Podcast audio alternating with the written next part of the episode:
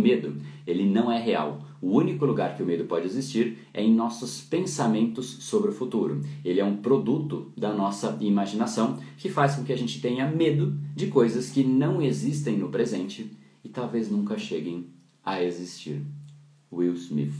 E é muito legal isso, né? É, porque de fato, perigo é uma coisa que é real. Perigo está aí ao nosso redor. E, poxa, você vê um, um urso, é um perigo né? Sei lá, um carro chegando perto de você é um perigo, mas medo é algo que naturalmente ainda não está é, acontecendo, ele é um fruto da nossa mente mesmo. E, e, óbvio, gera uma série de consequências, nos prepara para o perigo e tudo mais. Ele tem o seu papel, mas no fim não deixa de ser algo que não é real, está acontecendo dentro de nós mesmos. Eu gosto muito dessa, dessa frase que ele trouxe, porque traz uma visão, de certa maneira, colocando medo como algo que está só nos nossos pensamentos. Né? Eu achei interessante isso. Inclusive, tem uma frase é, que fala basicamente algo parecido, mas sobre outro aspecto, que diz o seguinte: talvez você já tenha ouvido essa frase. Eu tive muitos problemas na minha vida.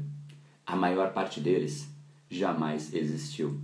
É, então, no fundo, é isso. A gente vai criando tantos problemas psicológicos assim, poxa, isso pode acontecer, a gente vive aquela preocupação Chega na hora, não é nada disso. Esse episódio é mais uma edição do Brain Power Drop, uma pequena cápsula de reflexão oferecida além dos episódios regulares. Para aprofundar no assunto de hoje baixar gratuitamente o seu e-book Reprograme Seu Cérebro, entre em reprogrameseucerebro.com.br/ebook.